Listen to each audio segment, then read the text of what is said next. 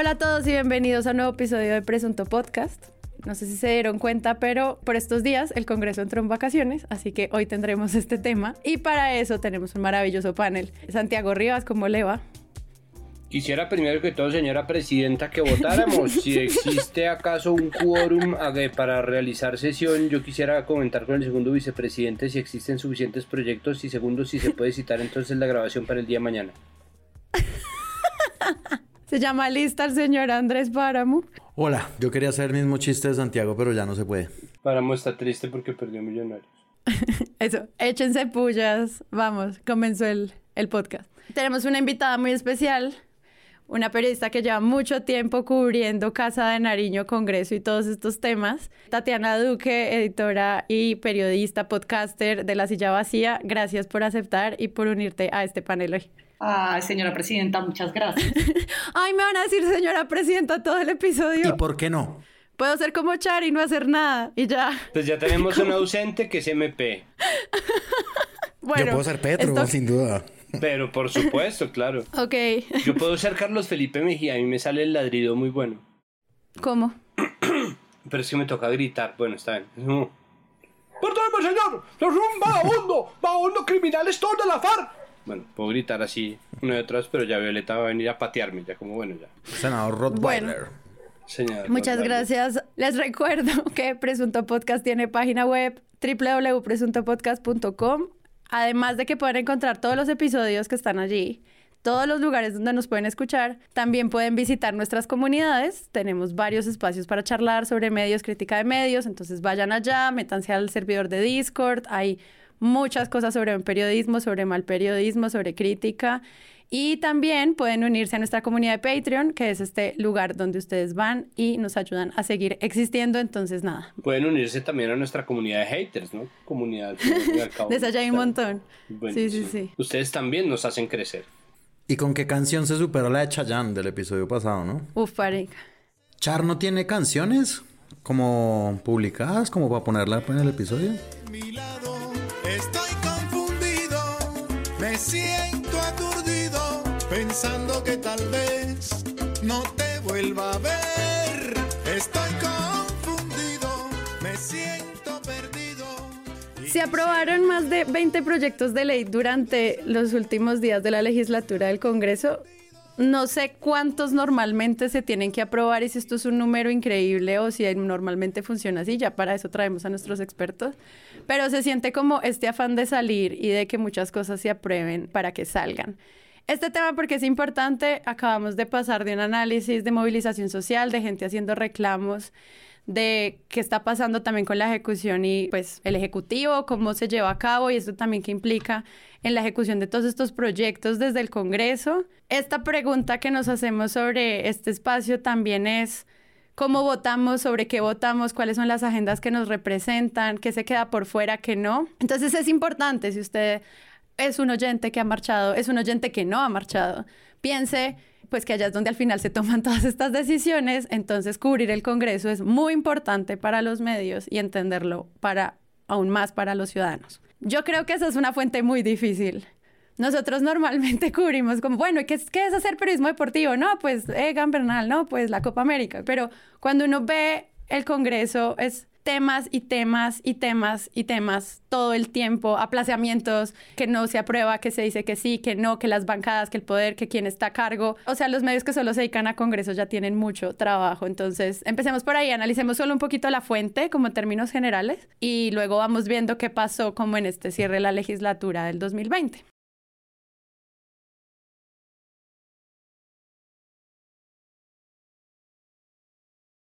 Yo, yo siento que cubrir Congreso es o sea, el Congreso es el lugar en donde es mucho más explícita esta unión entre el los periodistas y los políticos. O sea, es, es, muy evidente porque antes de la pandemia el Congreso, tú podías entrar muy fácilmente, pues si tenías la acreditación, que eso es bastante sencillo, pero uno puede entrar y, se encuentra al congresista en los pasillos, te encuentras al congresista, te puedes fumar un cigarrillo con él, te pasa y te tomas un tinto, si te ganas al portero de la plenaria, tú puedes entrar a la plenaria, o sea, es, realmente donde uno ve el uno a uno con el congresista, es donde uno ve, uy, pues pucha, ya está Petro y saludo a Uribe, pero como así, o sea, ese tipo de, de, interacciones uno las podía tener muy directamente. Y por ejemplo, cuando era época de mm, Navidad, era muy fácil ver que se pasaban trago o lo invitaban a un trago, que empezaban a, como vaya al, a la oficina de tal, que están regalando comida, o sea, es, los tamales en el Congreso. El tamal, lechona, o sea, ese tipo de cosas se dan en el Congreso que hace parte como de la forma en que, en que se lleva a cabo ese cubrimiento, que es muy de camaradería y eso termina siendo peligroso. Hace, no sé, yo hace mucho tiempo trabajaba en Caracol Radio y hubo una época en donde me tocó ir a hacer como un, ¿cómo se llama? Un reemplazo de la persona que cubría el Senado. Y de hecho, durante esos días, pues mucha gente me decía como, no, es que la persona que usted está reemplazando, pues del tipo recibía como gabelas o como plata o, o, cierto tipo de cosas para que, para que sacaran sus notas. Digamos, yo como pues, no tengo ni idea cómo se pasa una ley, no me va a poner a hacer esto. Además, no sé si lo vaya a hacer bien, entonces terminaría haciendo el ridículo pero siento que ahí es donde se nota mucho como la filigrana política y cómo pasan las cosas. Eh, hay un lugar donde uno puede ver exactamente como las gradas y uno puede estar mirando quién se está moviendo, quién hace tal, quién hace otra cosa, y yo siento que ahí se nota mucho eso. Pero por otro lado, siento que la discusión política termina siendo una discusión de abogados, porque pues se tramitan leyes y las leyes tienen como código contencioso administrativo. ¿Qué putas es eso? Nadie sabe qué es eso y uno tiene... La leguleyada, así como en el lenguaje y todo. Entonces como que también con el cúmulo de leyes uno termina, y, y creo que eso es una cosa muy generalizada en los medios, es que terminamos hablando es de las leyes, o ni siquiera de las leyes, sino de los debates como más políticos que de las leyes per se, las leyes en general todas las cosas que nos rigen como ciudad, como país, tienen que pasar por el Congreso, o la gran mayoría de ellas, pero nosotros no sabemos qué implican. Hace poco estaba escuchando como, no sé, esto pasó en Caracol Radio, pero pues bueno, o sea, puede pasar en cualquier lado, que es una ley que supuestamente tiene un mico para evitar que en los apartamentos haya Airbnbs. Como que las asambleas de propietarios tienen que, se pueden pronunciar para que nadie alquile sus apartamentos, es una cosa así toda y entonces, básicamente lo que, lo que ponían en esta digamos, como cuando contaban la nota, era como el congresista que denunció el mico dice tal cosa, pero el autor de la ley dice tal otra. Y entonces los dos hablaban, eran de leyes, y uno decía, pero pues, ¿eso a mí qué? O sea, no entiendo qué es la magnitud de eso. Y siento que los debates muchas veces de este tipo de leyes terminan siendo muy jurídicos y el periodista termina siendo una piaña que solamente le da voces como al que sabe y, y al otro que le contrapuntea y cuando ya nos metemos realmente en un debate en el Congreso, termina siendo el control político al ministro, digamos, cuántos votos tuvo para que el ministro Diego Molano se salvara, o no sé, cuando ocurrió lo de los ñoños, entonces que ellos dónde estaban y que eran los de la Comisión de la Plata, pero realmente pues allá en el cubrimiento del Congreso, allá importan solo dos comisiones, la comisión primera que es la comisión de, de, las leyes, de los cambios a la constitución y la comisión tercera que es la de la plata y lo que ocurre en las plenarias y en ese sentido es la plenaria del Senado. Son casi 300 congresistas y eso sí también es muy difícil de quién es este tipo. O sea, lo que ha hecho ahorita Zoom y lo que ha hecho que ahora las sesiones sean, sean virtuales sí ha hecho mucho que uno, que todo el mundo esté pendiente, o como que el congresista como que se cuida un poco más, pese a los, chasca, los chascos que ocurren, no sé, del congresista que apareció orinando. Hay una grabación maravillosa, si Rodrigo la puede encontrar sería buenísima, pero esto está en Twitter, de un congresista que estaban llamando a lista y el tipo no cerró pues el micrófono y, y se oía pues, que estaba orinando o la de el putazo de Angélica que tampoco cerró el micrófono y eso. ¿Viste lo que puso Bolívar? Angélica. Ay, no, ella dijo que usted sí que se retiró. ¿Quién lee? Fue puta, lee los comentarios que me hacen. Estos hijos de puta no se puede hacer nada. Angélica, cierra el Angélica. Angélica, apaga el micrófono. Angélica, apaga el micrófono. Ay, el meme de Benedetti es maravilloso eh, ese tipo de cosas pues quedan grabadas, pero ya la gente como que tiene mucho más oportunidad de verlos y uno dice como, ¿quién carajos es este tipo?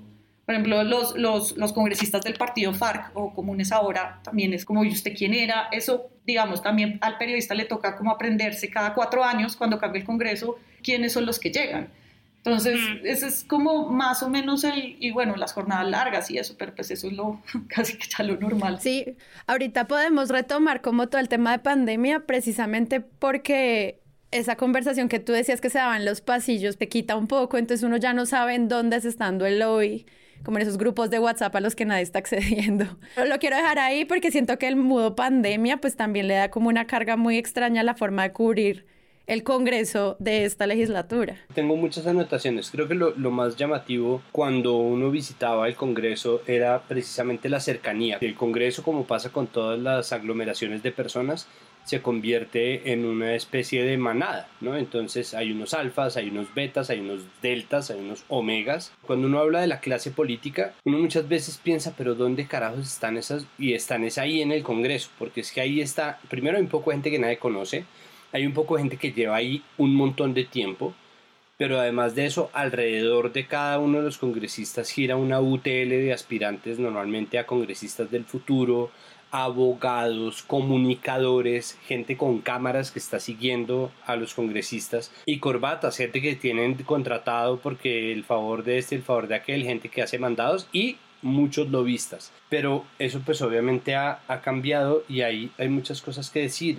Lo primero es que el Congreso de alguna manera es un reality show, ¿no? Tiende mucho a volverse periodismo de farándula en la medida en que hay mucha foto de, ¿no? La de Petro hablando con, con Paloma Valencia inclinado, lo que dice Tatiana de cuando entonces Petro saluda a Duque, porque es que uno son compañeros de trabajo, es que ellos se encuentran en la oficina, entonces pues uno se saluda. Entonces ellos tienen una vida interna y tienen dentro de los partidos un sistema también de manadas y uno se encuentra con las bancadas y hay un alfa y hay un, macho alfa y una, una hembra alfa, a veces hay dos, se caen mal o se caen bien, entonces uno cuando uno está recién llegado no eh, alcanza a dimensionar eso porque uno dice, cuando uno lo está viendo afuera, uno dice, claro, esos malparidos del centro democrático, bueno, en mi caso, o esos malparidos farianos, criminales, con el tiempo ellos empiezan a encontrarse, a encontrarse y encuentran una cosa que uno le pasa también todo el tiempo y es que uno tiene afinidades con la gente que son supraideológicas, o sea, que están mucho más allá de lo racional y mucho más allá de las convicciones y los principios y es, esta persona me cae bien, esta persona habla divertido, es chistosa, me la monta eh, y yo me río, nos entendemos, hay química, ¿no? Entonces ese juego de química creo que es lo primero que es difícil de superar. Ahí te añadiría que da buenos fules, o sea, digamos con compañeros, por ejemplo, cuando yo trabajaba en radio, ah, compañeros de radio, pues uno para radio necesita 30 segundos y uno como, no, mejor busquemos a tal tipo que este nos da un buen full, porque hay ya congresistas que realmente están entrenados en hablar bien a medios y hay otros que sí, jue puta. O sea, hay una gente que uno dice, pero ¿por qué no sabe, por qué no habla? No, porque justamente es que no sabe hablar o no le, pues tampoco le interesa. Y esa es la otra, que hay, hay congresistas que no le interesan. ñoño Elías nunca dio una declaración en el Congreso. Nunca. Arturo Char. Arturo Char habló que como una vez.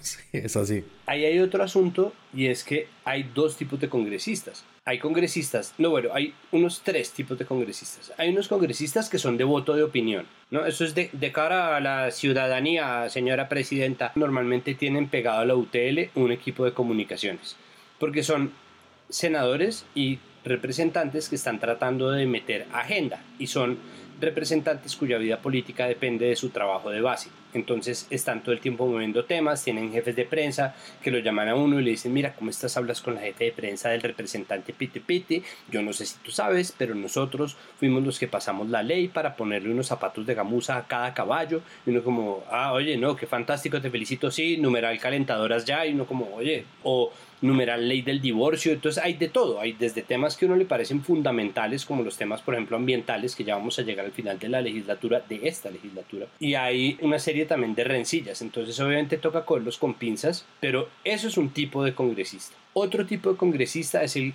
congresista que es un gregario que llegó ahí por tradición. O sea, hay unos que tienen un voto amarrado a maquinarias que no necesariamente, o sea, no es un voto limpio, pero no es un voto sucio. O sea, nadie está encañonado, simplemente no, como cuando estaba Roberto Gerlain. Era un tipo que duró 48 años en el Congreso por inercia un poco, ¿no? Hay, hay una cosa que, digamos, a veces se, se sobreestima de, del político en el Congreso y es que el tipo que llegó ahí tiene bajito 30 mil votos y esos votos son amarrados a su gobernador, por ejemplo, en la Cámara de Representantes o a su alcalde o grupo político ya mucho más grande. Los Char en Barranquilla tienen 10 congresistas, Dilian Francisca Toro del Valle tiene 6 digamos, ya son bancadas que son ya regionales y que se meten mucho ahí y eso es un trabajo político de todo el año. O sea, tienen sede en Cali o tienen sede en Siloé o tienen sede en el barrio del Prado de Barranquilla. Digamos, es una cosa de todo el tiempo alimentando ese, voto, esa maquinaria. Exacto, y cada congresista es una ecuación, ¿no? Entonces, ¿por qué es tan difícil, por ejemplo, presionar por redes a un lidio como se llame, del Partido Liberal, porque el tipo es de Arauca.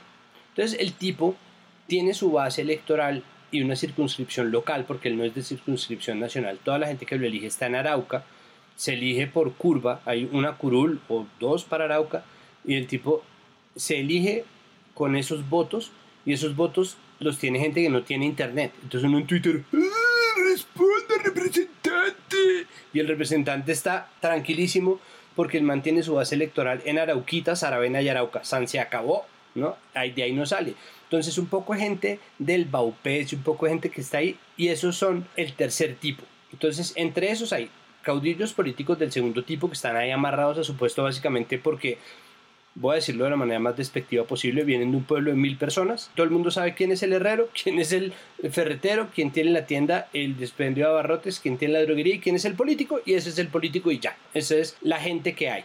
Entonces es gente que se amarra a eso y que obviamente utiliza todo su poder para acallar tanto voces independientes como medios nacientes como políticos de la oposición. La cosa más feudal del mundo. Es, es que Colombia es un país feudal. Y hay otro que es el congresista de voto vergonzante. Y ahí es, por ejemplo, ñoño Elías. ñoño Elías es gente impresentable que están metiendo porque necesitan a quien los vote, ve darle un sueldo a gente que ha participado en mediaciones de financiaciones de campaña, eh, para gestionar contratos, la gente que es como la conexión con los nules de bla, ¿no? Entonces, estos hacedores de favores son gente que quiere llegar al Congreso porque pertenece a una familia política o quiere construir una familia política, no una suegra y unos cuñados, sino una, o sea, quiere construir un clan, un apellido, pero tiene un rabo de paja muy bravo. Entonces la idea de esas personas es que nunca los vean y que nunca los miren. Entonces, ¿quiénes son los que más sufren? Los que están un poco en la mitad entre el 1 y el 2, que son como estos perfiles de partidos militantes de base de toda la vida del Partido Liberal, de Barranquilla, en donde la gente tiene Twitter y lee Twitter y dice, ah, sí, no estás votando esto, pues te vamos a caer. Entonces esa gente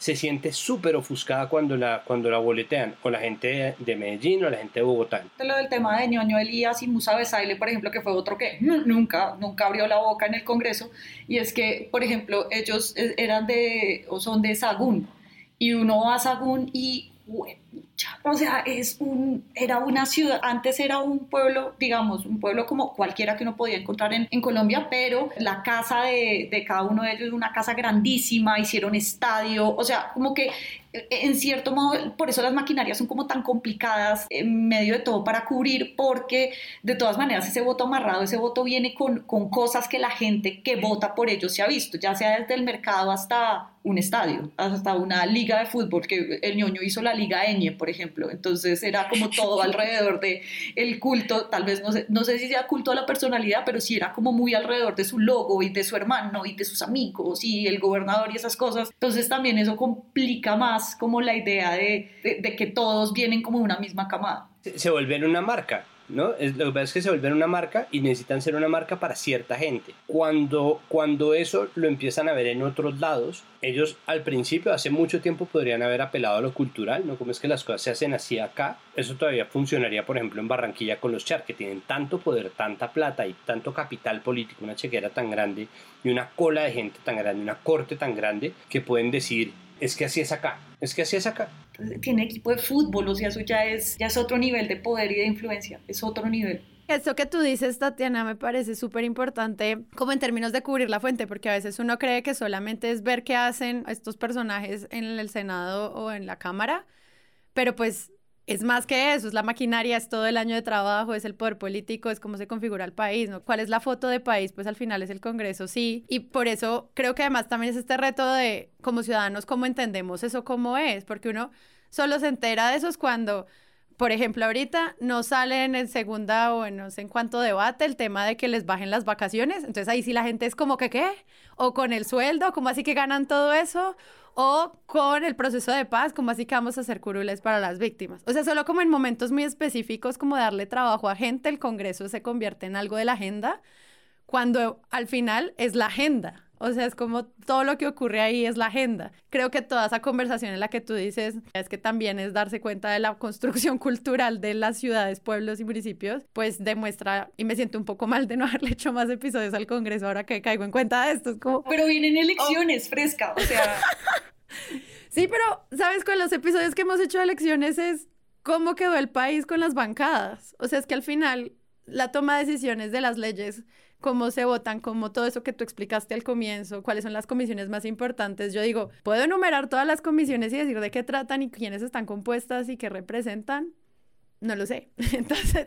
A mí me parece que sí, el Congreso como buena institución pública es un poco una imagen caricaturesca de Colombia, ¿no? Pero el Congreso también es una especie como de farándula, ¿no? Obviamente son representantes, pues, algunos muy famosos, pero no es una farándula como Kim Kardashian de la que se puede hacer seguimiento a diario sino que es una farándula intermitente, ¿no? Que interesa algunas veces, que no interesa algunas veces, y que en esos valles de información sobre el Congreso solo están los periodistas pendientes. Hay una sección política y la sección política se enfoca mucho en el Congreso, pero no siempre es tan importante para el común de la población esas cosas.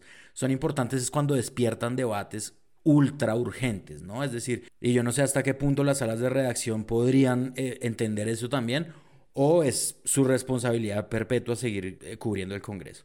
Ahora, un punto que a mí me parece clave es que a, mí me gusta que sea caricaturesco, que los personajes sean de farándula, porque da para mucha burla a los políticos, cosa que a mí pues me gusta. Es decir, a mí me, me gusta que esos memes existan. Me parece que le dice algo a la ciudadanía de todas formas que City TV esté cubriendo a Rodrigo Lara tratando de darle en la jeta a un vigilante. Sí, es decir... Y es hermoso porque es que ahí es donde uno desenmascara a los tipos. O sea, en, el Congreso también hay misoginia, también hay machismo, hay congresistas que no te hablan simplemente porque tú eres una mujer o congresistas que no, que no le hablan a cierto tipo de, de periodistas que porque son de un medio chiquito, o sea, hay clasismo, hay de todo y, chévere eso porque uno también dice como el humor es la única forma en la que, en la, que la gente sí tiene una forma de demostrar un poder hacia el político. De acuerdo. Totalmente de acuerdo. Y al mismo tiempo me parece una fuente difícil, digamos. Y me parece difícil sobre todo para un periodista que llega eh, muy joven a cubrir Congreso y que pues no puede ir con el editor, que el editor que sí es experimentado en la mayoría de los casos, le dice, bueno, vaya para allá. Para llegar a un nivel de cubrimiento del Congreso importante, hay que entender la cosa interna misma del Congreso. ¿no? Y cómo algunas cosas están relacionadas con otras, ya aterrizando, por ejemplo, en temas que se me ocurren. Char, ¿no? Char haciéndole el juego al gobierno de tumbar un proyecto de ley y Char pertenece a un partido político que tiene unos ministerios dentro del gobierno, ¿no? Es decir, esa filigrana muy fina, ese cruce de dos ideas la hace un reportero que tenga experiencia y que tenga un cierto tipo como de inteligencia y de feeling para leer eso. Claramente lo hacen ciertos periodistas y lo hacen muy bien, porque hay una cosa que a mí me parece dificilísima de escribir una nota sobre el Congreso y es que sí hay que tener un entendimiento, es decir, para poder hablar de por qué se hundió Escazú, por ejemplo, hay que saber cómo funciona la ley quinta, que es la ley orgánica que regula el funcionamiento del Congreso. Y si no sabe qué es la ley quinta, no lo va a saber explicar en un renglón qué es lo que necesita un lector. Porque un lector siempre va a necesitar un mini contexto para entender una nota del Congreso, o si no, no la entiende. ¿sí? Ahí se pierde.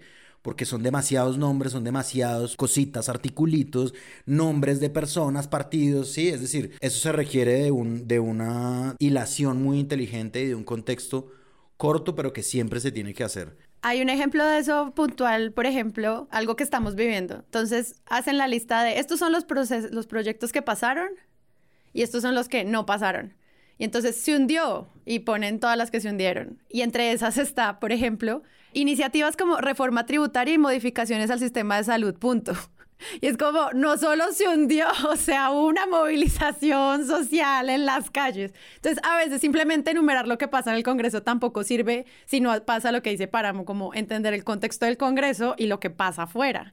Porque no es solamente enumerar como que se hundió, es como... O sea, la reforma a la salud y la reforma tributaria eran las banderas de Duque para este, para este semestre. Y y, sí, o sea, como decir, se hundió, pues es que la reforma tributaria, de hecho eso está mal escrito porque la reforma tributaria no se hundió, la reforma tributaria ni siquiera fue, o sea, la radicaron y la retiraron, entonces como que eso también en el lenguaje juega mucho y poner el listado tampoco sirve porque pues uno al final como lector, como, bueno, ¿y cuál era la ley que modificaba la salud? O sea...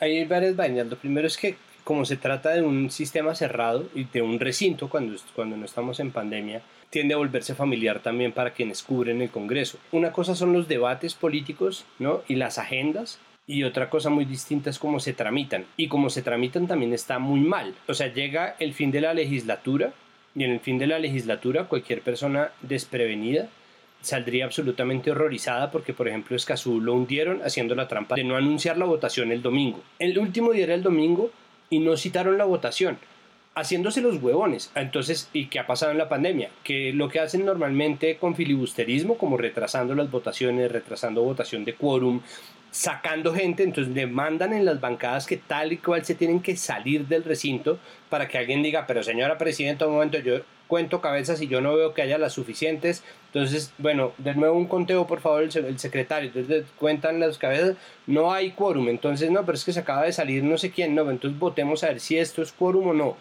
Entonces votan eso y e, ese voto que estaba programado para las 9 se hace a las 6 de la tarde, se hace a las 4 de la tarde, se hace a las 12 de la noche.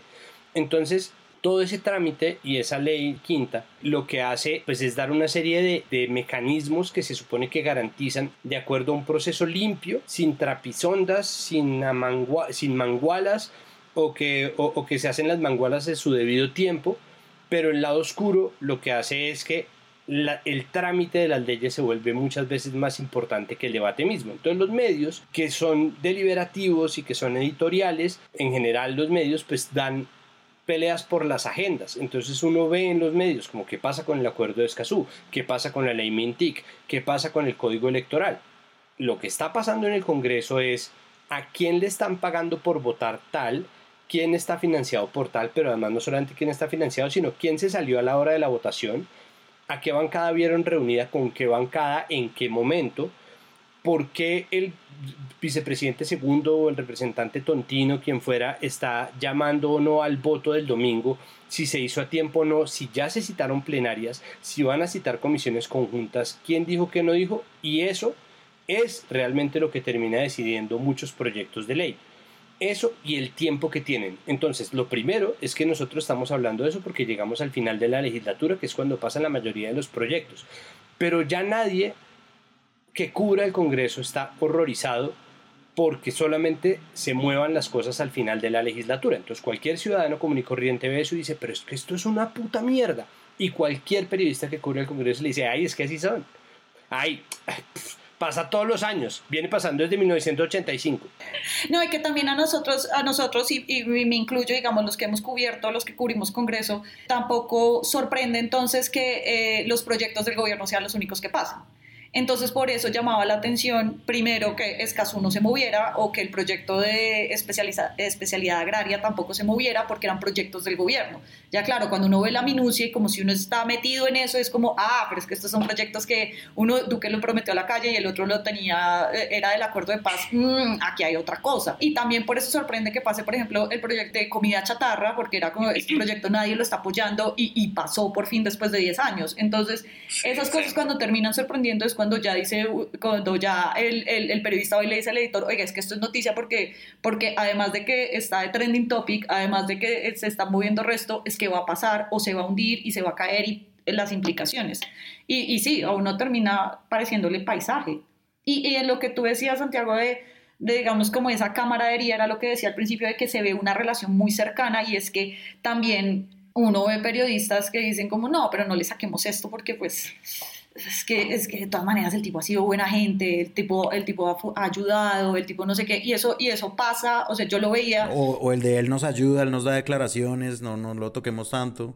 Ese tipo de cosas sí terminan ocurriendo cuando existe demasiada camaradería y, y uno ve, yo no sé si ahora pase tanto, pero por ejemplo, cuando yo fui a cubrir Congreso, las personas que cubrían Congreso eran personas ya muy mayores, más de 50 años, y pues ya era gente que pues había visto a Gerlain cuando llegó por primera vez al Congreso, entonces seguro. Pero por ejemplo eso, pues o tenía manzana de Adán y no tenía, no tenía papada. tenía el pantalón en la cintura y no en las tetillas.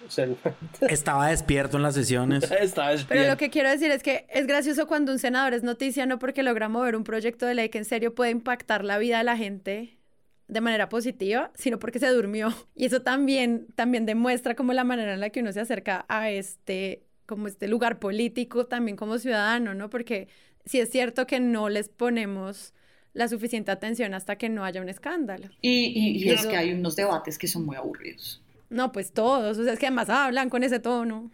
No, van hasta las 12 de la noche, la gente se levantan cinco minutos, van a orinar y vuelven. Digamos, Herley, yo no le, o sea, pues uno le paga, no para no pa que vaya y duerma, pero sí como que uno dice, pucha, ya estamos, ya, ya, que levanten. Y, y sí, se cansa. Por, favor, honorable representante Páramo, continúe su disertación para, para toda Colombia, por favor. Hay un apunte mínimo que quiero hacer ahí para encadenar lo que dice Tatiana, y es como que es también un desgaste para los periodistas el hecho de que, como siempre, los congresistas estén corriendo al final de la legislatura que es lo que pasó ahorita. Y es un despliegue de información gigantesca porque son lo que tú dijiste, Sara, un montón de proyectos de ley, cosa que no es eh, inusual, digamos. Esto es lo que sucede cuando hay un fin de legislatura, lo que tú decías al principio del episodio. Es lo más común, es, es la regla. Es como hay 20 proyectos de ley que tienen que ser aprobados ya y todos son importantísimos y el sube entonces ratificar el tratado. Y, y eso a mí me parece que desgasta obviamente la labor periodística, que sin embargo pues tiene que hacerse porque es un momento culme y un momento clave. Ahora, yo creo que para la siguiente legislatura, y esto los periodistas más curtidos en política lo saben, pues es preelectoral, ¿no? Es decir, es cómo los congresistas van a hacer para ganar votos, para desmarcarse del gobierno, para desmarcarse de pronto de sus partidos, no sé qué. esa filigrana política me parece que toca tenerla presente a la hora de un cubrimiento, ¿no? Es decir, este congresista, ¿por qué está apoyando este proyecto? ¿Por qué razones? Si se van más para atrás, es por esta razón y esta razón y esta razón. Y eso va a pasar mucho ahorita, dadas las, las cifras de desaprobación que tiene nuestro presidente. Ahí hay un tema también que tiene que ver con como el, el, control político que hace la gente, ¿no? No sé si han visto como estos movimientos en redes donde estos son los 10 congresistas que votaron no a una ley que te toca el corazón. Son tendencias muy cortas porque las personas, no, pues lo que tú decías, Tatiana, recordar a todas estas personas cada cuatro años, entender sus agendas, sus intereses, sus lobbies, con quién se alían y con qué pues se, olvida las seis horas, ¿no? Yo no creo que sea tan fácil de recordar eso para el ciudadano y por lo mismo pues se convierte en un reto adicional para quien cubre esta, esta fuente. Para mí la analogía ahí es como, como estar cubriendo un partido de fútbol. Porque un partido de fútbol no son solamente los 90 minutos que se juegan en la cancha. Que a propósito nos empató Brasil. No. Entonces, Tatiana no va a volver a Presunto Podcast y la vuelvo a invitar en medio de un partido de fútbol.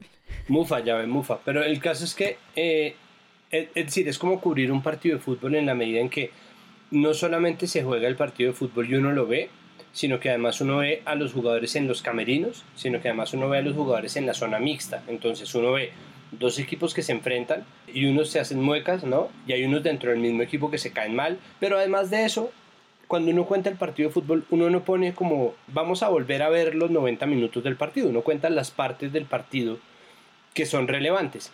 Y curiosamente, o no curiosamente, sino de una manera que no me parece casual en absoluto, la gente que habla de fútbol, por ejemplo, muestra los goles al final del partido y muy pocas veces muestra, y ya existe casi que el acuerdo de no mostrar cuando un penalti sí fue penalti o no fue penalti, es decir, discusiones arbitrales no se muestran. Entonces, si un gol se hizo de forma ilegal, si un gol se hizo con falta, si un gol se hizo por fuera del lugar, si un gol se hizo de manera ilícita pero lo valieron, eso ya no se cubre en el resumen. Entonces, lo que llega al noticiero es eso. Pasó tal proyecto, no pasó tal proyecto con la trampa de no sé quién, pasó tal proyecto porque tal otro no trabajó, ¿no? Y esto que pasa con las redes, pues es nuevo, porque la visibilidad de los congresistas es nueva. Imagínense que un jugador de fútbol pudieran decir, mire, tenemos aquí la prueba de que James Rodríguez corrió solamente un kilómetro en los 90 minutos de partido, ¿no? Aquí está su mapa de calor o qué sé yo, entonces no lo convoquen y por eso no lo fueran a convocar. Pues entonces los congresistas que sí dependen del voto ciudadano temen que su marca se vea afectada por la mala visibilidad, porque se pueden convertir en un meme. Entonces uno ya sabe, Sabaraín es el borracho del debate de... Ven, ya no me acuerdo, Sabaraín es el de... Fidel Castro, asesino de monja, asesino de niño. Y creo que Benedetti... Y... creo que Benedetti fue el borracho del de este. Del de este, sí, de esta legislatura fue el borracho fue Benedetti. Pero entonces uno termina acordándose casi que por nemotecnia. O sea, los, los congresistas se vuelven memes y temen mucho volverse memes porque en el momento en que eso se vuelve su, su marca, ¿no? Lo que era positivo puede volverse negativo. Como pues a mí se me ocurrió decirle el otro día, yo me imagino que mucha gente le ha dicho lo mismo, pero yo le dije senador Rottweiler a, a Carlos Felipe Mejía, porque el man de verdad empieza a ladrar en plena sesión, entonces el man se enfurece y ese es su papel, ¿no? Así como María Fernanda Cabal no es esa persona que conocemos, y así como Paloma Valencia no es esa persona que conocemos, sino es una persona súper querida, súper amable, eh, y de repente en las sesiones se vuelve este personaje, ¿no? Así como Charo Guerra de repente se vuelve un troll del ¿no? Está hablando como una persona normal, nacida en la sabana de Córdoba y Sucre, pero de repente cuando empieza a hablar de política se transforma en un troll sabanero y empieza con un discurso que está perfectamente libreteado, así como María Fernanda Cabal, que es una persona muy amable por fuera de cámara, se transforma en la María Fernanda Cabal que tenemos. Los congresistas son memes hasta que les funciona y cuando no tratan entonces de esconderse y por eso les cuesta tanto. Por ejemplo, gente como Paloma Valencia y como María Fernanda Cabal ya están por encima del bien y del mal porque de hecho sus haters como a nosotros las fortalecen, ¿no? Entonces cuando dicen, mire, el proyecto que votó Paloma Valencia, la gente dice, pues sí, es Paloma Valencia. No, de hecho yo creo que por haber dicho que Paloma Valencia por fuera de cámaras es muy querida y que por fuera de debate es una persona con la que se puede hablar, me van a decir que soy un uribista enclosetado horrible. Pero eso es así, si se trata Pero de. sí es muy buena gente. Muy buena gente. Sí, es muy buena gente. Sí, yo secundo eso, o sea, yo he sido testigo, te, te, te saluda y, y, es muy amable. Y, y, y, de hecho pasa eso mucho con, con muchos congresistas de, de muchas bancadas. Terminan siendo personas que son muy buena gente, pero se prende la cámara o se prende el, el micrófono y, y, se adoptan a este, a este alter ego que tienen, porque pues ya es, ya es una persona, ya es un personaje que quieren, que quieren seguir. De lo del fútbol que decía Santiago, a mí, a mí, me gusta mucho esa analogía. Es como el periodismo deportivo, pese a que una parte está muy acostumbrada a que el periodismo deportivo sea dar resultados, es decir, el partido fue esto y este hizo el gol o este hizo los mayores puntos en el partido de básquet tal, es mucho más allá de eso. El periodismo político no es solo una cosa resultadista de decir el registro porque a mí me parece que caen a veces en la trampa de, por ejemplo, esto que se aprobó de la reforma al código disciplinario de, pues, de, la Procuraduría, de es, esta costumbre como del, del periodista eh, que no tiene tiempo para hacer notas y no tiene tiempo para pensar, de, ah, la Procuraduría, la Procuraduría ya respondió y pum, pegan un comunicado a la Procuraduría y esa es la nota. Me parece que, que, pues, que eso no puede ser, digamos. O sea, eso es un gran daño que le ha hecho eh, la sobre producción de, de temas políticos y de temas en general al periodismo. Yo siento que eso pasa mucho también con las reformas tributarias. Es, son leyes de, no sé, 150, 200 artículos, más de 300 páginas, la radican y al otro día tienes que sacar una nota. Es físicamente imposible para una persona leerse todo eso y encontrar el mico, pero tienes que sacarlo el otro día. Entonces saquen sí, y pegue la rueda de prensa y y luego miramos a ver qué hacemos, pero y, y cubrir una reforma tributaria normalmente se, se, discuten en extras en diciembre. Entonces, pues un periodista que tiene que llegar a la novena, pero que al mismo tiempo tiene que estar pendiente de eso y que a ver si meten el mico y que no lo chiveen y que no sé qué, es, y, y vaya y explique entonces que, que, le suben al hipoconsumo y no sé qué mierdas.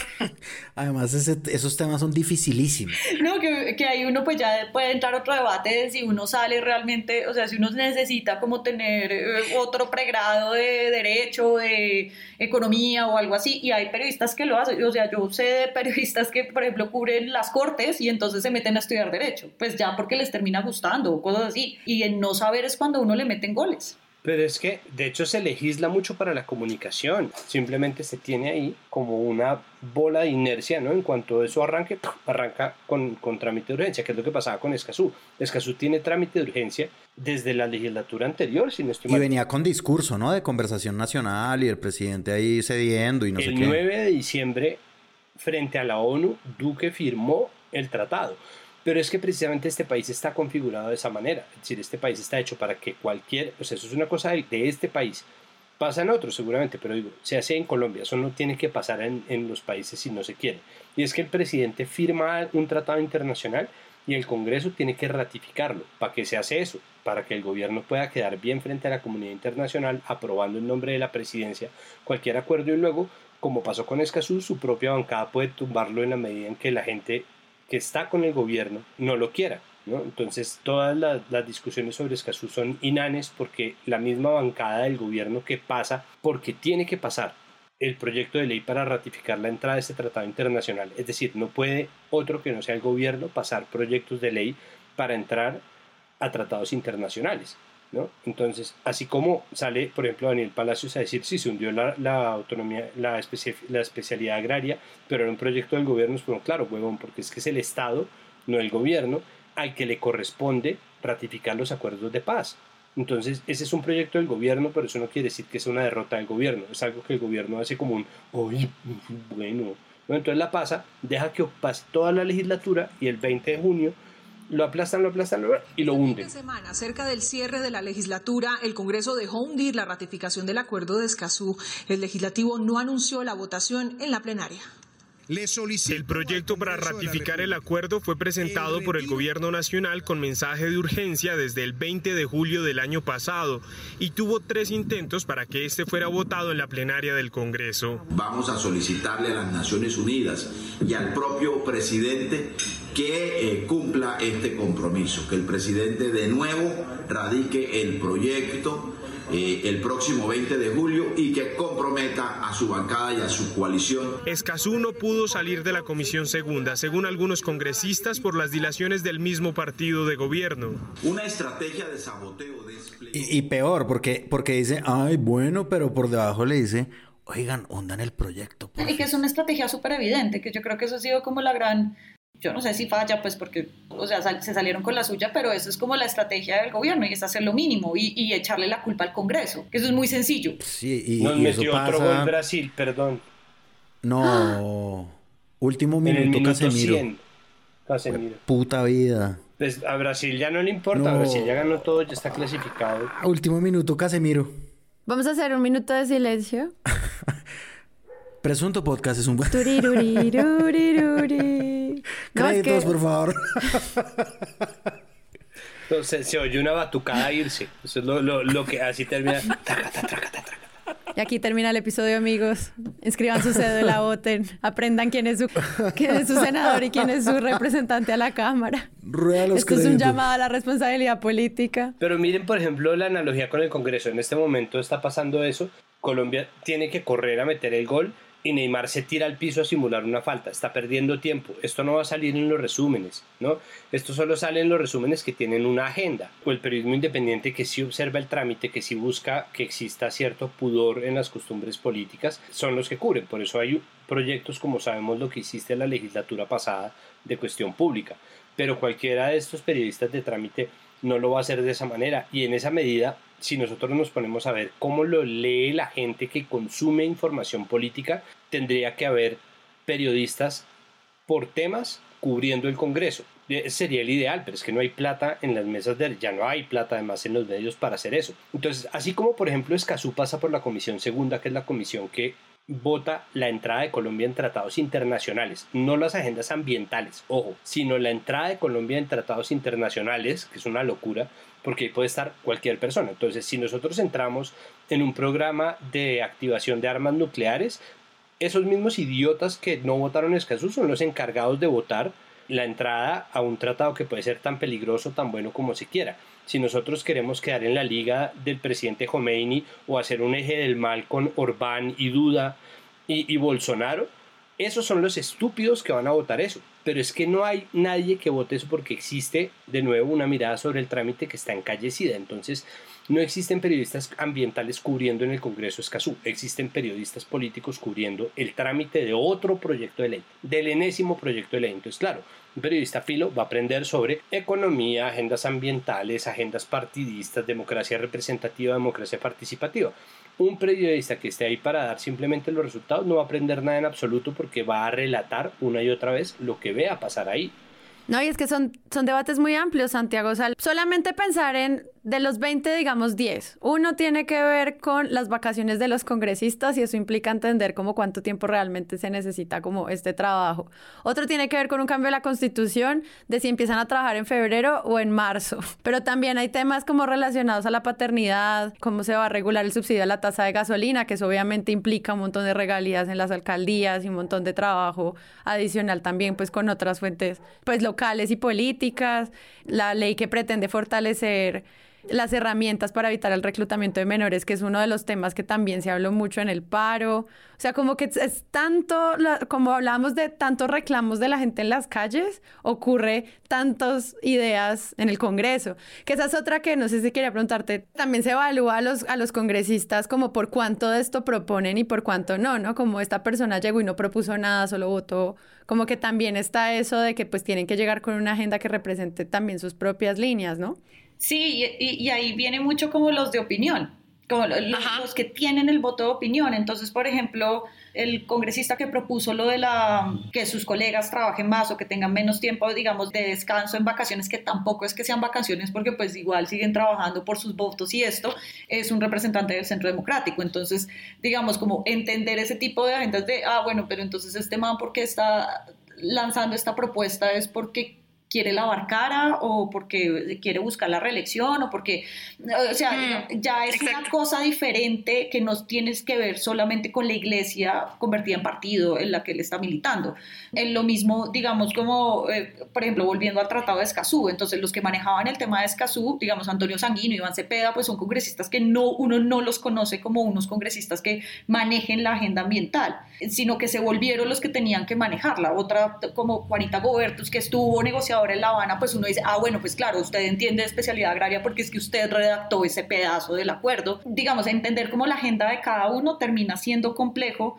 Y hay otra cosa, digamos, en el marco de eso, y es que la comisión segunda, por ejemplo, donde estaba lo de Escazú, es la comisión que menos los congresistas quieren llegar. Ellos quieren llegar a la tercera de la plata o la primera, que es la de la que moja más prensa porque son los cambios constitucionales. Entonces también es cuál es el nivel de gente que está ahí legislando. Uno hace una, un barrido de los que tienen que tramitar la reforma tributaria y uno encuentra gente que tiene nexos con empresas, gente que es empresaria, gente que es contadora, gente que es abogada, o sea, hay muchos intereses alrededor de eso que no es solamente como, ah, claro, uno pensaría, ah, claro, como es economista va a entrar a la tercera. No, para entrar a la tercera tú tienes que haber ganado una reelección, tienes que eh, tener el guiño del anterior presidente de esa comisión, o sea, toda una filigrana que se termina moviendo alrededor de eso. Y no sé, siento que, que, por ejemplo, sobre todo los medios impresos, por ejemplo, El Tiempo, digamos como más, o, Semana, que son como más tradicionales en la forma de cubrir Congreso, siento que se pasan por alto, por ejemplo, la agenda detrás de por qué el gobierno dejó hundir Escazú, dejó hundir especialidad agraria. Y yo creo que eso sí es una parte clave para entender cómo se mueve el Congreso. No es solo agenda, sino no creerlo a uno bobo de que digamos, el Congreso y el gobierno son docentes independientes. Eso siempre se tiene que tener como guía o como categoría para uno, para uno navegar ahí, porque digamos que, que, el ministro Palacios salga, que, cuya única experiencia ha sido estar en el Consejo. Eso no, no hay que olvidarlo porque, digamos, también se habla mucho de quién está manejando las relaciones políticas y que él salga y diga como hicimos todo lo posible y con Escazú y con especialidad agraria logramos hacer tres debates en un año y es como, Sí, pero el importante no estuviste, en el importante no hiciste nada. Entonces, como salir a decir como no, y es que eh, se complicó el debate y no todos los proyectos salen. No, todos los proyectos del gobierno, si él quiere, salen. Y creo que eso, digamos, en la forma tradicional en que se en que los medios eh, cubren el Congreso, como estaba diciendo Santiago, ahí es donde se pierde ese debate, que es la parte importante de la importancia del Congreso para esos temas como de agenda y de bandera específica que marcan, digamos, como el futuro transformación de, del país en general. Hay una cita que hace Vélez, el de, el de Cámara, Juan David Vélez. Él dice, hay sectores que exigen discutir tratados y ahora no quieren. Esa fue la excusa que dio para, para Escazú. Hay sectores que quieren discutir y ahora no quieren. No, y además que eso también termina siendo contrario a lo que él decía, porque yo me acuerdo que él, para una nota me dijo como, no, nosotros le hemos pedido a la Cancillería que reforme el tratado y que lo reforme eh, ante la CEPAL, que fue el que movió el tratado, que es un organismo multilateral de Latinoamérica, pero pues si tú no ratificas Escazú, pues tú no te quedas sin voto dentro de los países que ya lo ratificaron y que lo firmaron. Entonces es, es un círculo vicioso, es, es no hagamos nada. Entonces, esa es una, una, salida poco viable para que luego él diga como no, es que ya no lo quieren discutir, es que un tratado no se discute. Hace parte de estas fuentes, por ejemplo, con Escazú, que también van personas que no son congresistas a presentar al Congreso y entonces también todas estas figuras que empiezan a, ingresar y que se les da la oportunidad de hablar en el Congreso, también hace parte de la noticia que tienen que cubrir los medios y a quien no le dieron, a esta persona sí la dejaron, a este no. Y pues al menos con Escazú uno sí veía también un montón de personas como tratando de convencer en las comisiones de proceso que funciona ya, ingresar y al mismo tiempo, pues eso se convierte en parte de la agenda, que también lo complejiza una vez más, adicionalmente como todo el circo que se planteó desde el comienzo que hizo Santiago con este mapeo de personalidades, ¿qué tipo de congresista eres? Ah, porque esa es la otra, es que, es que digamos cuando uno va al Congreso no solamente se encuentra con congresistas, es que allá hay un montón de lobistas, digamos, desde las organizaciones civiles, que ellos dicen que no son lobistas, sino tratan de hacer incidencia, pero básicamente eso es hacer lobby, con los lobistas profesionales, digamos, la gente de Bavaria, la gente de Postobón, la gente de... Lo que se vio con eso, con bebidas azucaradas, uy, Dios mío. Eso era ya, ni siquiera eran pequeños lobistas, eran los presidentes de los dueños, los... No, eso, eso fue heavy. Me encanta que digas lobistas profesionales, mucho gusto. Sí son. Ajá, exacto. Hubo buenas lobistas profesionales y, y, por ejemplo, la reforma tributaria existen, digamos, ese, ese tipo de cosas ocurren y hace parte de ese universo y, y, y es gente que tiene mucha incidencia porque al mismo tiempo las grandes empresas y los grandes empresarios y los conglomerados y multinacionales aportan, creo que en multinacionales no porque no pueden entregar plata, pero sí las grandes empresas aportan a los congresistas, a, los, a los partidos, a los presidentes, a los candidatos, entonces eso también hace parte de las agendas, porque la bancada del Valle de todos los partidos, a excepción seguramente del, del Pueblo Democrático, pero porque esa, esa bancada nunca vota lo de bebidas azucaradas pues porque allá está el, pues el norte del, del Cauca, están todos los ingenios que a, al mismo tiempo pues financian las campañas, ¿no? Es, digamos, eso también hay que tenerlo en el radar en el momento de esos cubrimientos y por eso el universo es más... O la trazabilidad de María Fernanda Cabal hablando de especialidad agraria, ¿no? Como que ahí está también. Obvio que eso, eso es una locura porque, por ejemplo, quienes más mentiras esparcían sobre el acuerdo de Escazú eran congresistas que ni siquiera estaban en la comisión segunda, ¿no? que no tenían realmente mucho que ver, o sea, eran Macías y María Fernanda Cabal. Uh -huh. Macías está en la segunda. Pero... ¿Macías sí está? Ah, bueno, vea. La, lo que pasa con, con María Fernanda Cabal es que ella habla de todo, porque también hay unos alfiles de comunicaciones que sirven para eso, para diseminar propaganda, mensajes de cualquier tipo, ¿no? María Fernanda Cabal ya tiene teflón, porque ella puede decir cualquier estupidez y A es noticia, B es trending topic, C la gente que la quiere le cree todo, la gente que la odia descree todo lo que ella diga. El Tratado de Escazú se afinca sobre tres pilares fundamentales. El derecho a la información, a la participación y a la justicia ambiental. ¿Eso qué tiene de novedoso? Nada. Eso ya está incorporado dentro de nuestro ordenamiento jurídico. De hecho, Colombia es uno de los países que está a la vanguardia de la protección del medio ambiente. ¿Cuál es el problema?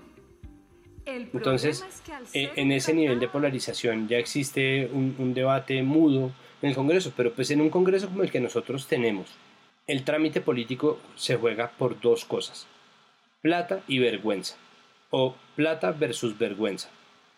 Y es, la ley de la comida chatarra llevaba poniéndose durante dos, tres, cuatro legislaturas, más legislaturas porque tanto el impuesto a las bebidas azucaradas y comidas ultraprocesadas como la ley de etiquetado frontal eran leyes que se venían impulsando desde hacía rato por asociaciones de la, de la sociedad civil que no son necesariamente izquierdas porque Red Papás no tiene una afiliación política de izquierdas en absoluto. Y es gente muy seria como que conoce la comida y etcétera pero, pero digo, o sea como no se trata de nuevo de un mapa ideológico. ¿Quiénes son los votantes? Esos son votantes que están fijos por una serie de subrepresentaciones que están ligadas a la ideología. La mayoría del Congreso no.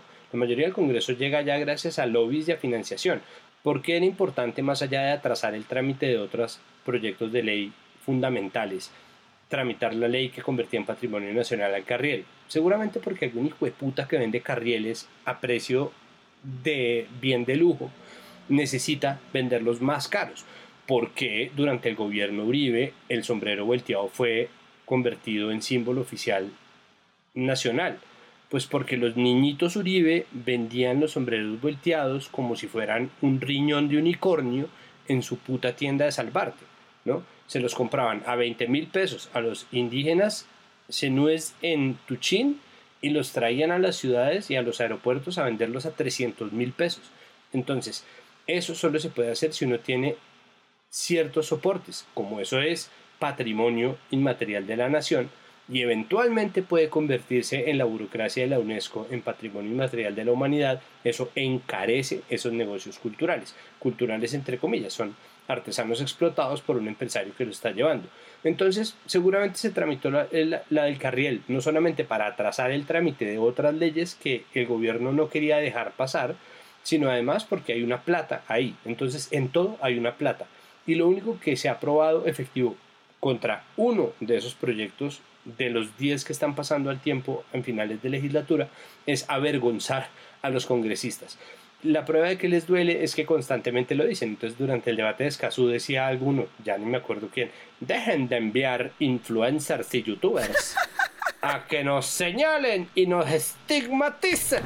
Y a eso, digamos, también es que, el, de hecho, Cuña, el podcast de la silla esta semana sobre la ley de comida chatarra y es como lo lograron. Y lo, que, y lo que nos contaba la gente de Red Papás, por ejemplo, es que a ellos les tocó como sofisticar su labor de influencia o de lobby porque se dieron cuenta en algún momento que ir con evidencia ante los congresistas pues no servía, porque el congresista como, pues a mí no me importa, y, realmente es que no importaba. Y también ellos como que recibieron unos recursos eh, para, para hacer estos comerciales de no comas más mentiras, de, para generar un impacto más. Y, y lo que decía Santiago, ellos terminaron dándose cuenta también como esto no es un tema ideológico, sino es un tema de salud pública entonces pueden captar más gente, pero había mucha presión de las redes, había mucha presión como de, de grupos que ya estaban diciendo como, sáquenla ya, ya, ya, ya sáquenla, ya, ya no más. Pues, ¿cómo ven, por ejemplo, el trabajo de los comunicadores con el canal del Congreso? Pues que es como este lugar en el que está todo el tiempo este tema. ¿Cómo ven eso hacia el lado? Faltan notas varias sobre cómo se maneja ese canal, porque ese canal es público, pero ese canal, digamos, el director de ese canal por un año es el presidente del Senado. Entonces, pues, digamos, lo que uno tiene entendido es que ahí entra pues la UTL del senador y, seguramente pues los, los que están ahí que son contratistas y que pues, y ellos digamos pues se trata de sacar son como las notas que le benefician a ciertos congresistas. Digamos yo muy pocas veces he visto el noticiero del Senado, pero son cosas como en la comisión primera se llevó a cabo un debate muy fructífero sobre X o Y cosa y sacan tres fules de los congresistas y otro que es como el el que, el que quería sacar su nota y, y ya, digamos, no puede ser independiente y no, no, se puede esperar nada de eso porque es que el que lo maneja pues es la persona que está presidiendo y que seguramente firma, debe ser el que firma los, los contratos de, los, de, de la gente que está haciendo ese trabajo. A mí me parece que el canal del Congreso pues sí es una cosa de, de puro registro como eh, aburridora, además de la labor del Congreso, eh, medio obligada por el, el, principio de publicidad que debe haber en el Estado, ¿no? Como esto de que los, la ciudadanía conozca más de lo que sucede en esto y pues el Congreso es un, en última sí es un foro público, ¿no? Es por, eso mismo es que a los congresistas los invitan a cada rato a debates en, en, en los programas de debate, pero no, a mí el, el, canal del Congreso sí me parece como el... el El lugar más triste de la tierra. El lugar más triste de la tierra. Que hay una cosa que, digamos, con un apunte que, que, no, no, hablamos, pero digamos, el, no sé si han visto las notas alrededor de Arturo Char deja su presidencia del Congreso y es como, como no, todos los congresistas le agradecieron, no sé qué, y es como, eh, o resaltan, yo recuerdo una nota del tiempo en donde resaltaban como lo bueno que le había ido, porque era un tipo muy, que es un tipo que no habla porque le conviene no hablar, es... Porque no tiene mucho que decir, que también pasa. Nada. Pero tiene mucho que cantar. El problema es que los congresistas solo cantan frente a la Corte Suprema. Pero... Sí, no, y interesante, si uno se dedica a hacer periodismo de esto, solo hacerle periodismo al presidente del Congreso, como ver qué hace, cómo fortalece su marca, cómo logra mover las bancadas, también es un re tema, telenovelas. La llegada de Arturo Char no fue una movida que hizo la UAD del papá y, y Alex el hermano, pues como un escaño más de poder, o sea, fue hace cuando era congresista, él quería ser presidente del Senado y no pudo, y ahora como que su hijo puede hacerlo, es como la locura. Sí, este es el sueño de los clanes y las familias, sí. Sí, Fuad está tratando de, subir al poder en el país hijo a hijo, ¿no? Los tiene como, como si fueran unos crampones de alpinismo y los va clavando No, le- solo falta. ¿Cuál es el, el que tenía de presidente el Junior, Antoñito? Entonces, sí, la cosa es. Miren, es que eso sería como hacer una de las cadenas deportivas de ahora. ¿no? Entonces, ahora las cadenas deportivas tienen, y lo estoy viendo acá al lado mío, un poco de hijo de putas que se dedican a opinar exactamente lo mismo, con repetición computarizada digital, como. Pero, pero, ¿cómo se movió ese volante 5?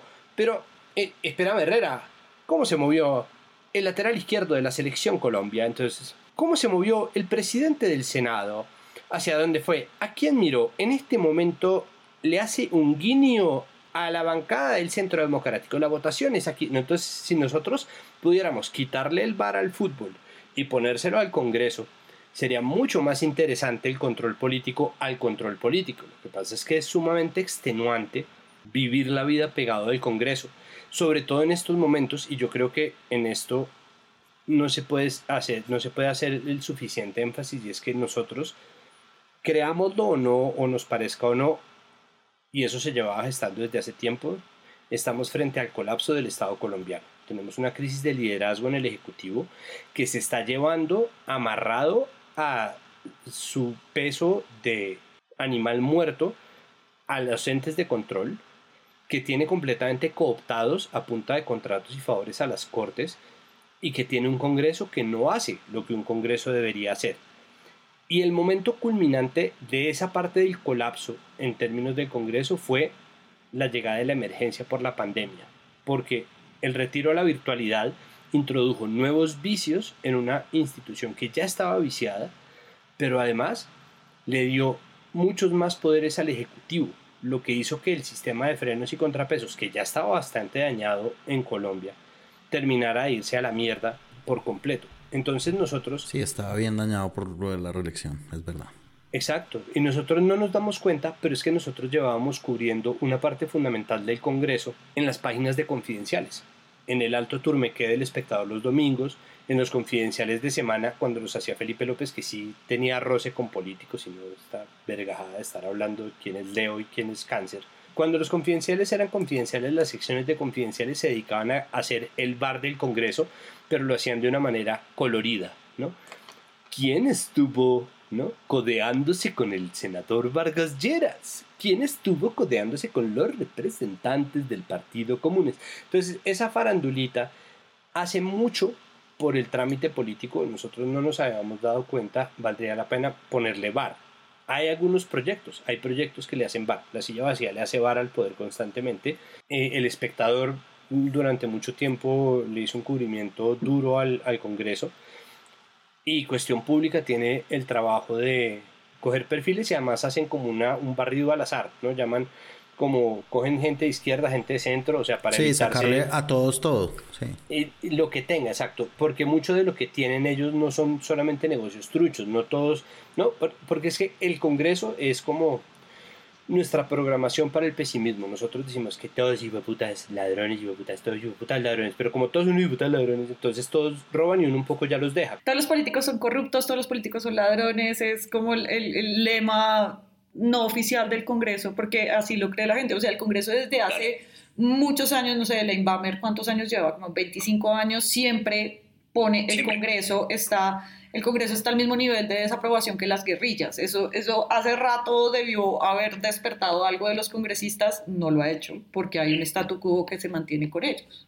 Y porque son todos, porque es como, ah, eso es lo que ellos Sí, y, hacen. tu- y tumbarlo es la cadena de WhatsApp Exacto. que más llega. No, y eso es lo que ellos hacen. Es que ellos son así.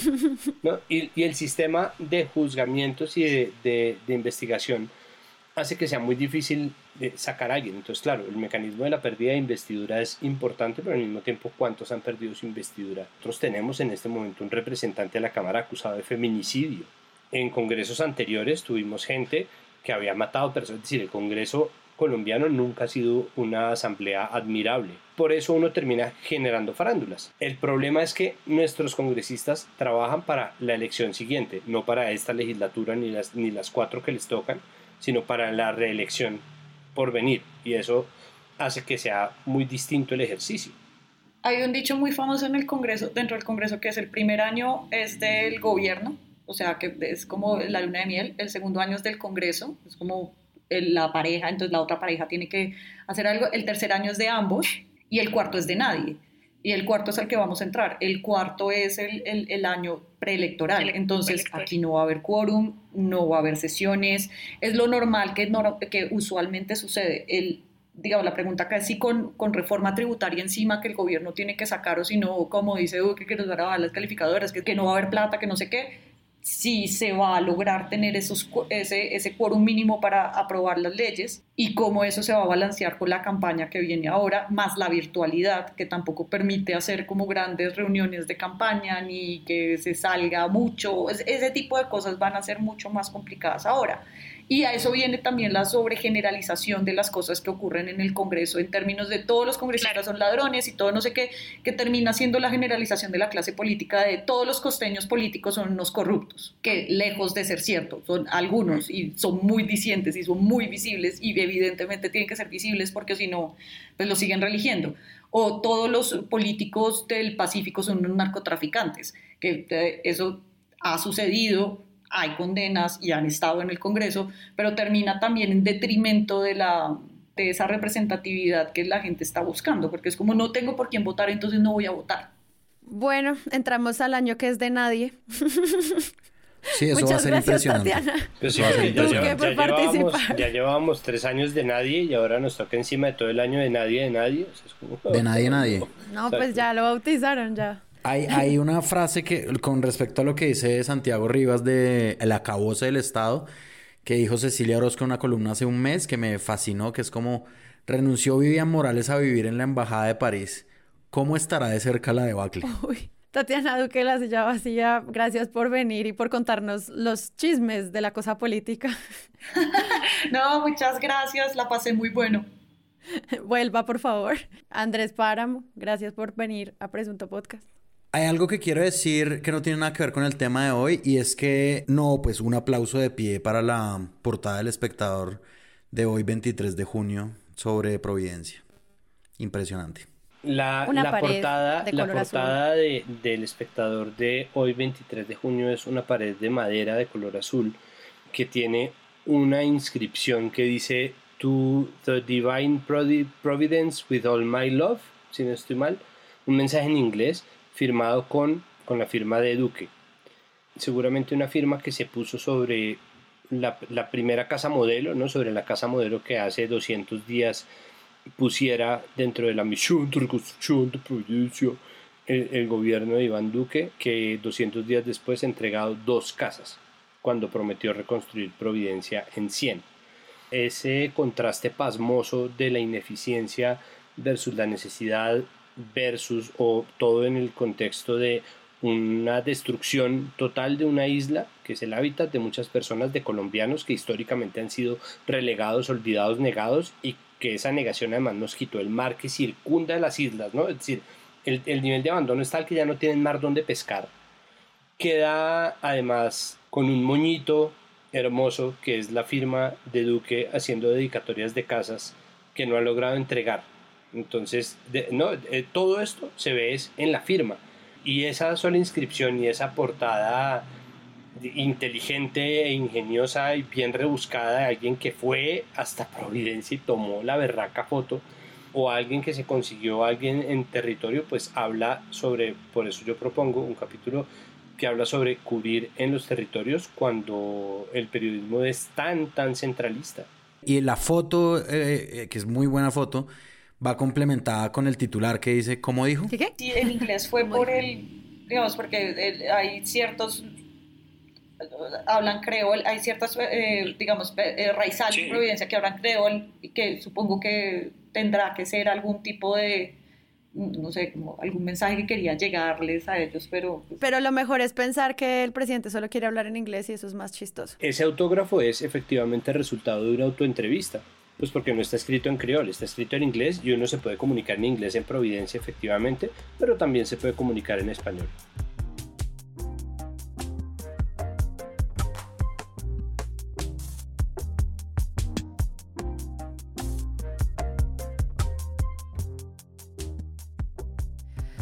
Presunto Podcast es un proyecto producido por Sillón Estudios. La producción es de Sara Trejos y el análisis de Santiago Rivas, María Paula Martínez y Andrés Páramo. Hoy también escucharon a Tatiana Duque de La Silla Vacía. La postproducción es de Rodrigo Rodríguez del Oro Podcast. Los invito a que visiten nuestra página web, escuchen nuestros episodios, se vinculen a nuestra comunidad, charlen con nosotros sobre periodismo y crítica de medios y también nos apoyen en Patreon. Además, les recuerdo que Estamos apoyando la producción de Podcastinación, el festival de podcast más grande de Latinoamérica. Si usted tiene un podcast y quiere participar, todavía tiene chance de postularse a la selección oficial. Entonces, nada, vayan allá. Un abrazo, gracias a todos por escuchar. Hasta la próxima.